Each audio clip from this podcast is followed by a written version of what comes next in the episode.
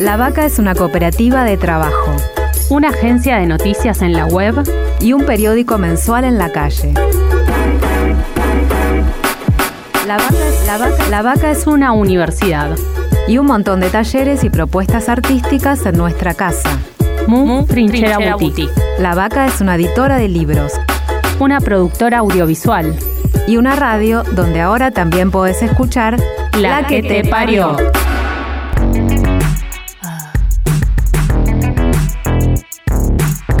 Estamos gestando una nueva dirección, creando futuro. La que te parió. No me digas si te gusto, ni lo que tengo que hacer. Es mi vida, soy mi dueña. No tengo nada que perder. Ni cuentos de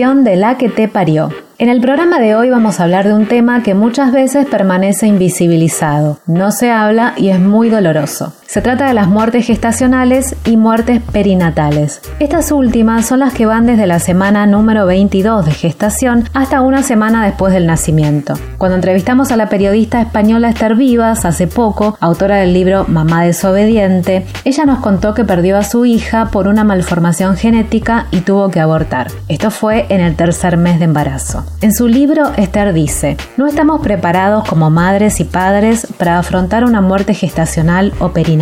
Esperamos la vida, no la muerte. Tener toda la información, un buen acompañamiento profesional, poder decidir cómo queremos vivir este momento y tener acceso al cuerpo de nuestro bebé es clave para no ahogarnos en el dolor, sino superar la pérdida.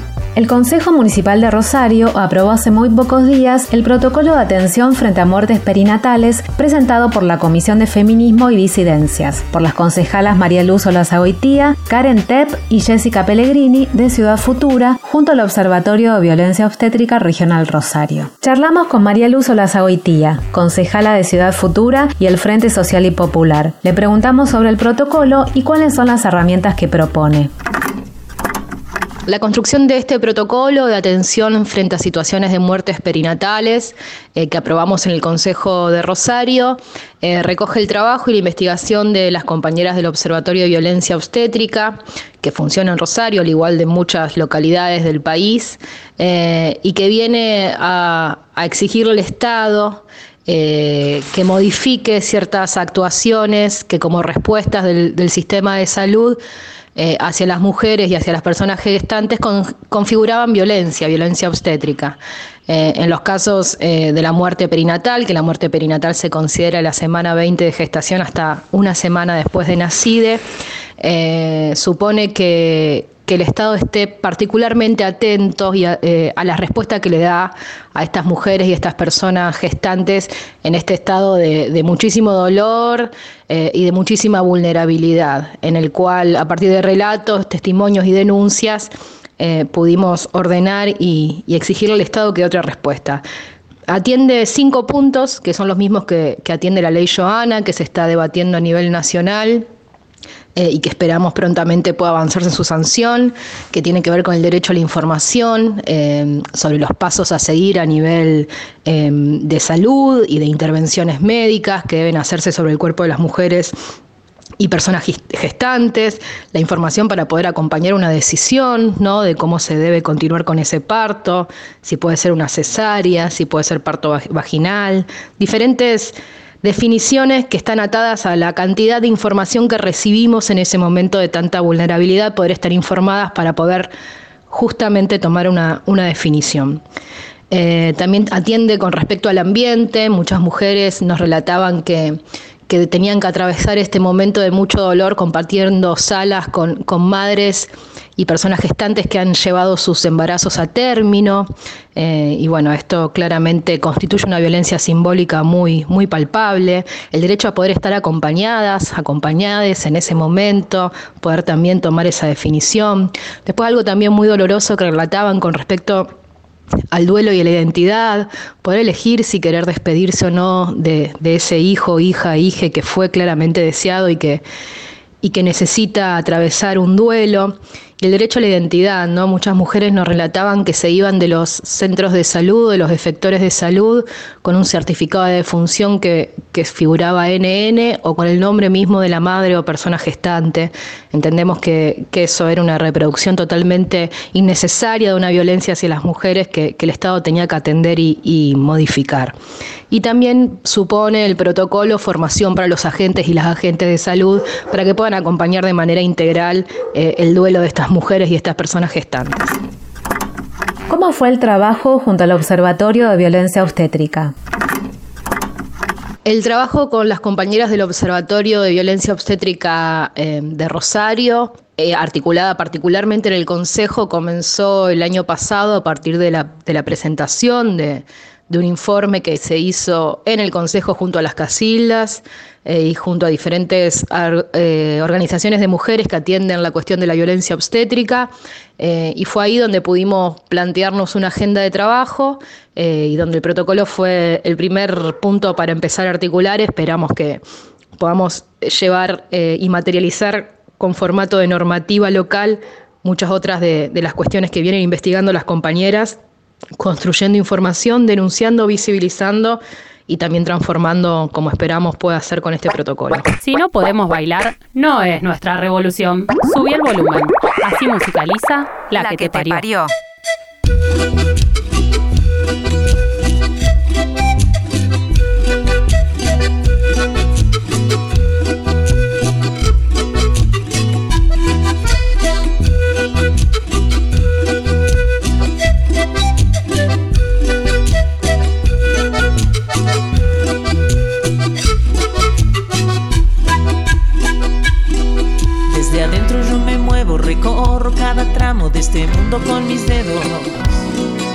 Construyo, me siento, me busco, no me encuentro, me descifro, me pierdo. Nadie puede decirme quién soy. De mis venas a mis alas voy, diseñando mi reflejo voy en la quietud, en mi interior.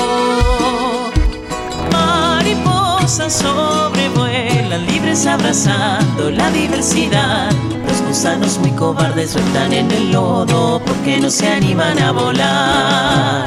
Mariposas revolucionando con colores hacia la igualdad.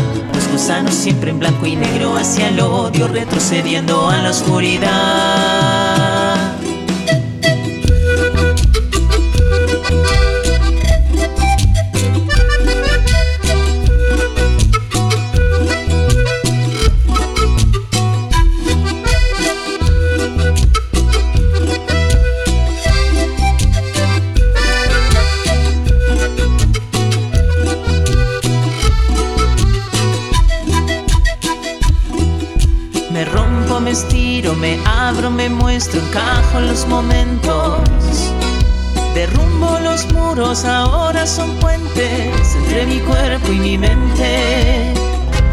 Puede decirme quién soy. De mis venas a mis alas voy. Agrietando mi capullo estoy y renacer. El vuelo es hoy. Mariposas sobrevuelan libres abrazando la diversidad gusanos muy cobardes rotan en el lodo porque no se animan a volar. Revolucionando con colores hacia la igualdad.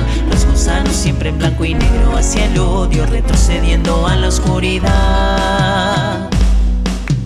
Mariposas sobrevuelan libres abrazando la diversidad. Los gusanos muy cobardes retan en el lodo porque no se animan a volar.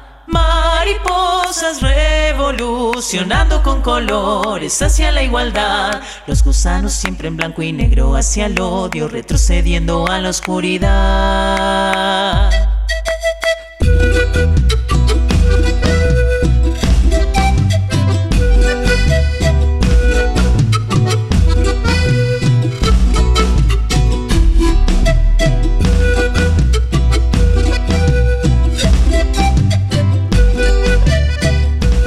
La que te parió. Continuamos charlando con Luz y le preguntamos cuáles suelen ser las situaciones de violencia que afectan a las mujeres y personas gestantes que pierden sus embarazos. Luz menciona la ley Joana, que se está discutiendo a nivel nacional. En 2014, Joana Piferrer sufrió violencia obstétrica. Cursaba un embarazo de 33 semanas cuando supo en un control hospitalario de rutina que su hijo estaba muerto en su panza. La llevaron a una sala de maternidad, quisieron inducir el parto en contra de su voluntad, le entregaron el cuerpo en una de cartón y el certificado de defunción estaba a nombre de ella. Su caso es el primero en ser judicializado. Para evitar este tipo de violencias es que se pensó en este protocolo. ¿Qué puntos se destacan para que sean ejecutados por el personal de salud? Esta situación de por ahí tener que compartir los espacios con, otras mujeres y con otros bebés eh, recién nacidos y nacidas, esa situación la relataban con mucha angustia. Eh, poder despedirse, poder despedirse de, ese hijo, hija, hija deseado y deseada que fue, eh, que esa pueda ser una oportunidad, así las que quieran, las que lo requieran puedan despedirse. Eh, y bueno, y también lo, relacionado a la identidad nos parecía que era algo que el Estado tenía que poder articular y gestionar ante el registro civil, que esos certificados de defunción no, no constituyan una violencia simbólica tan fuerte al pensar que estas mujeres se llevan un, certificado de función con su propio nombre o con un NN, como si ese embarazo que fue deseado, acompañado y, bueno, tristemente perdido, eh, no ha llegado a su fin, eh, eso no tuviese un valor en sí mismo, no hubiese sido un, un hijo o hija nombrada. Eh, ¿no? Así que entendemos que esta articulación con el registro civil para poder, para poder atender esto es fundamental. ¿Dónde rige este protocolo? Sí, el protocolo atiende los efectores de salud pública municipal de la ciudad de Rosario. Para que llegue a lo privado necesitamos una ley provincial que se está discutiendo también en la legislatura provincial de la ciudad de Rosario.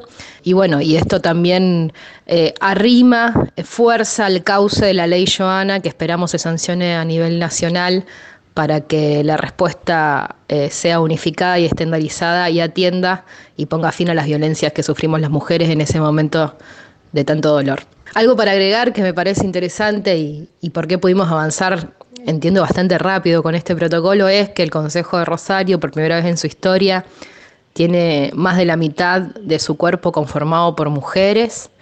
Eh, y a partir de diciembre también se constituyó una comisión de feminismo y disidencias. Eh, y entendemos que, que estas cosas son clave en el momento de feminizar la política y cuando decimos feminizar la política es esto, ¿no? Que las compañeras lleguemos masivamente a las instituciones y a los lugares para tomar las definiciones que nosotras priorizamos. El segundo punto es estas priorizaciones justamente que la agenda del movimiento feminista, eh, de todas las luchas que venimos protagonizando en las calles, también irrumpa las instituciones.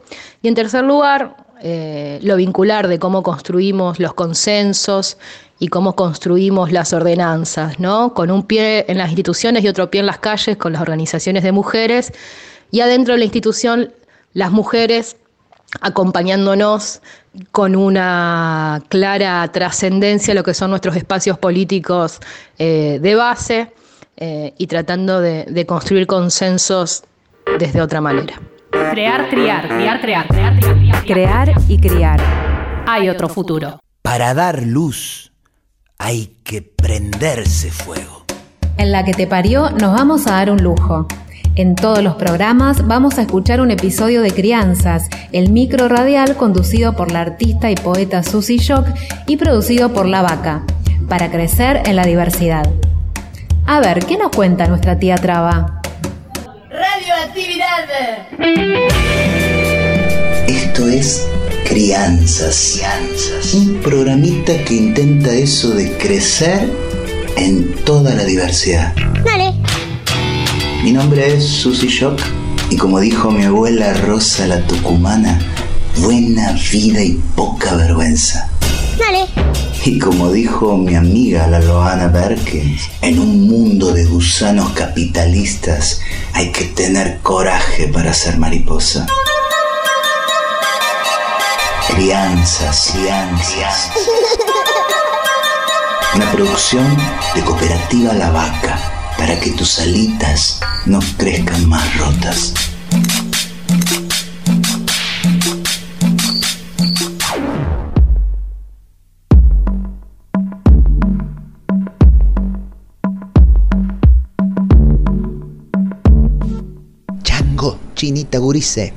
Acá les habla de nuevo la Susi. Y una vez más, después de tanto y tanto conocernos, vengo de vuelta con el diccionario para aclarar algunas cositas.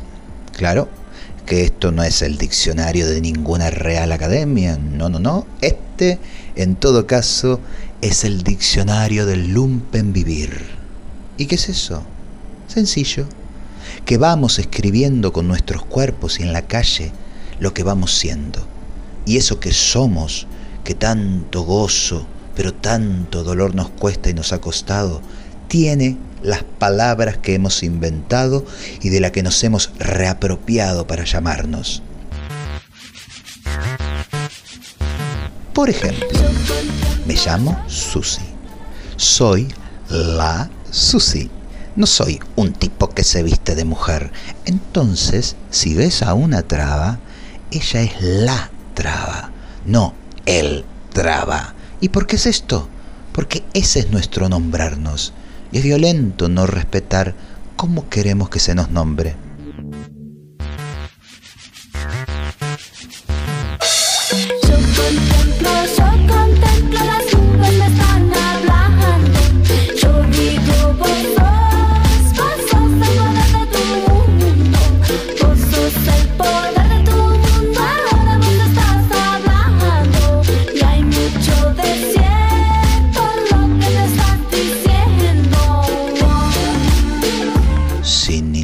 Vergüenza, que no es ningún insulto. Soy una traba, la tía traba de Uriel que vive enfrente del centro comunitario, en el mismo barrio donde vivís vos. La traba del barrio, así, con la.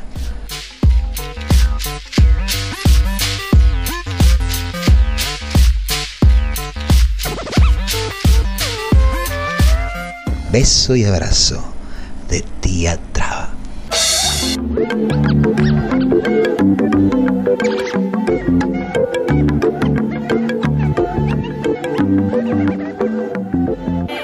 Crianzas.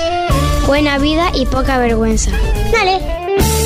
Buena vida y poca vergüenza. Esto fue Crianzas. Escúchalo en www.lavaca.org. Dale.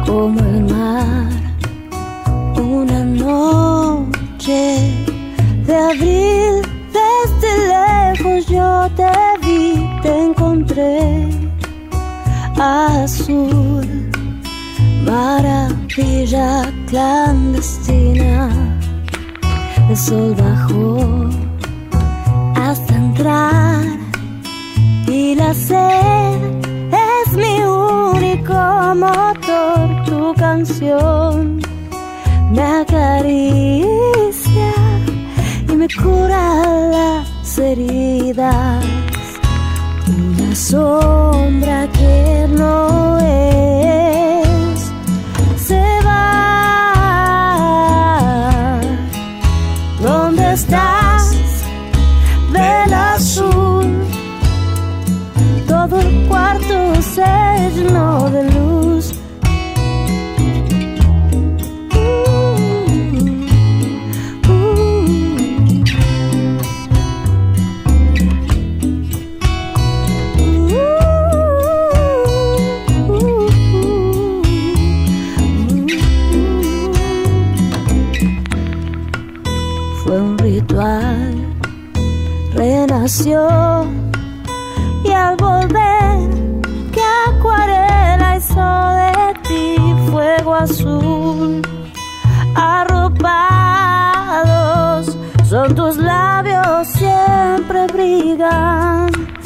sol bajó hasta entrar y sed es mi único motor, tu canción me acaricia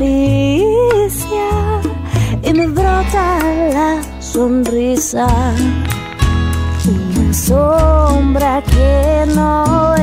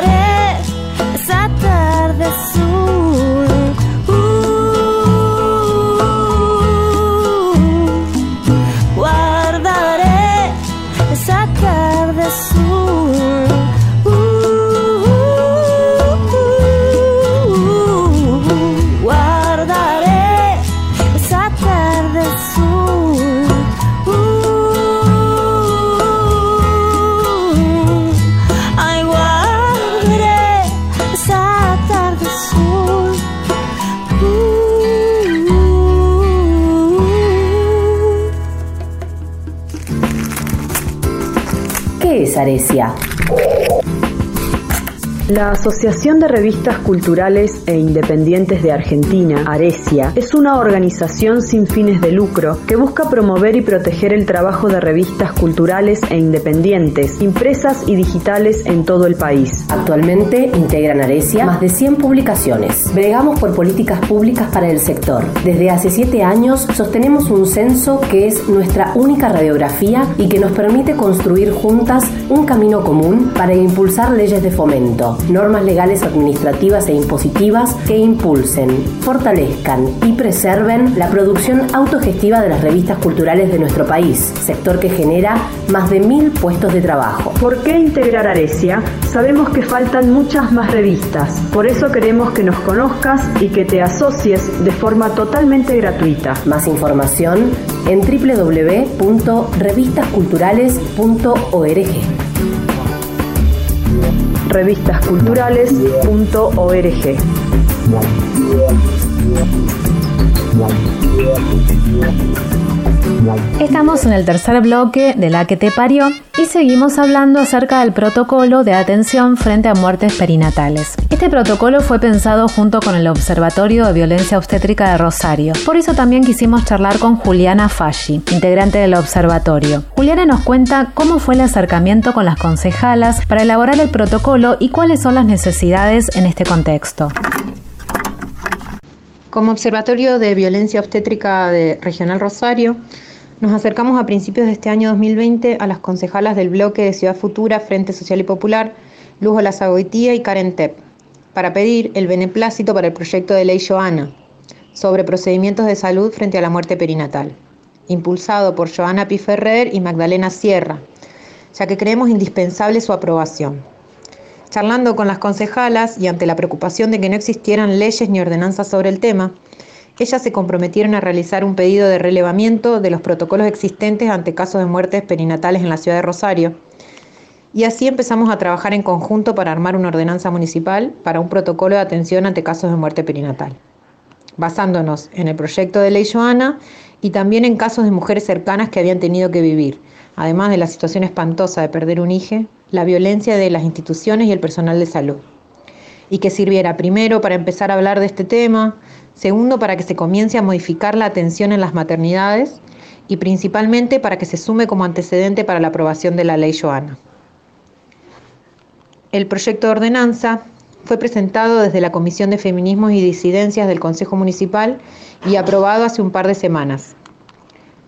Para nosotras fue una emoción enorme, ya que nos toca de cerca el tema, además de ser una pequeña batalla ganada contra la violencia obstétrica y la violencia de género y una experiencia hermosa de laburo y construcción colectiva con Luz y Karen y todo su equipo de asesoras, con quienes vamos a seguir trabajando para que la ordenanza se cumpla. ¿Cuáles son los objetivos del observatorio y qué situaciones se están dando durante la pandemia? El Observatorio de Violencia Obstétrica Regional Rosario surge hace un año y medio con los objetivos de visibilizar la vulneración de derechos sexuales y reproductivos y erradicar la violencia obstétrica y de género haciendo circular la información sobre nuestros derechos como mujeres y personas gestantes, principalmente sobre la Ley 25929 de parto humanizado y la 26485 de protección integral de las mujeres, relevando datos sobre violencia obstétrica en nuestra ciudad y alrededores, acompañando y activando dispositivos de acción y acercando información sobre sexualidad, embarazo, parto y crianza. En este tiempo hemos participado de actividades tanto en el Consejo como en maternidades públicas de la ciudad, y realizando encuentros en diferentes barrios. Debido a la cuarentena, hemos tenido que restringir varios proyectos que teníamos, adaptándonos a las nuevas modalidades de contacto, haciendo circular información y documentos de manera virtual, y armando redes con grupos de mujeres de Rosario y de todo el país para hacerle frente al aumento de los casos de violencia obstétrica que se está dando con la excusa de la pandemia. Por ejemplo, hace ya varios meses estamos luchando junto a otras compañeras para que una clínica privada de la ciudad deje de exigir hisopados para parir a las embarazadas sin síntomas, ya que deben pagar el suyo y de su acompañante. De caso contrario, o las mandan a parir a otro lado o las aíslan totalmente. Cosa que nos parece un abuso terrible que contradice las recomendaciones de la OMS, del Ministerio de Salud de la Nación e incluso del Ministerio de Salud de la provincia que emitió un comunicado específico sobre el tema. Además de lo económico, esto genera que se programen partos y cesáreas para evitar hacer varios hisopados, y de ahí en más la vulneración de derechos es imparable. Las embarazadas van a parir resignadas porque la violencia obstétrica está muy naturalizada. Nosotras estamos intentando que la información circule, aunque sabemos que todavía falta mucho camino por recorrer. Falta que existan sanciones a los profesionales de la salud que nos violentan. Falta el compromiso con la ley de parto humanizado en los espacios de formación de los profesionales de la salud. Falta que las instituciones médicas privadas dejen de lucrar con nuestros partos y mucho más. La que te parió no es un programa de radio, es un grito, que nos reapropiamos las que parimos, las que elegimos no parir y las que no pudimos parir también es un programa hecho sobre todo desde el deseo, también desde el dolor, pero con amor. Desde la convicción de que somos la voz de nuestras compañeras asesinadas y tenemos la fuerza de nuestros cuerpos violentados, de que no vamos a reproducir esa violencia, sino que estamos pensando en cambiar el mundo. Es un programa con voces de mujeres, trans, travestis y no binarias porque para hombres ya está todo el dial. Es un programa semanal que vincula la época con el arte, las crianzas, los deseos y el buen vivir. Es un espacio para reflexionar sobre las nuevas experiencias, voces y acciones que ya están pariendo un nuevo mundo. Otro, mundo. Es una búsqueda y un montón de preguntas. Es una invitación a conjurar. ¿El futuro será feminista o no será, o no será, la que te parió.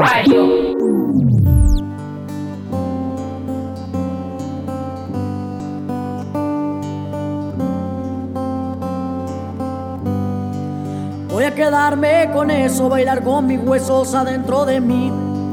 Voy a contar un secreto, sacarme la foto que aún no subí. Voy a perder más el tiempo y que el aburrimiento me invada de mí. Y voy a armar con las partes la historia que pueda, la vida es así. Mi grito lo transformo en lucha y cuando me escuchan me dejo caer. Yo sé que vivir tiene eso, que a veces lo bueno no puede doler. Me queda tatuada tu frase que dice que te ama quien te hace crecer. Me queda tatuada tu frase que dice que te ama quien te hace crecer.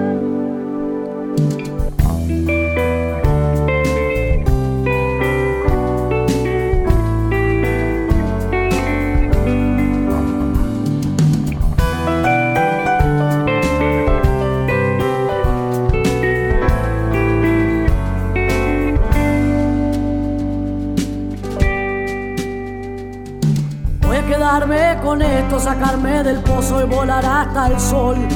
Voy a agarrarme las manos, mirarme los ojos, decirme quién soy. Voy a sacarle una foto a mi cuerpo y voy a pedirle perdón.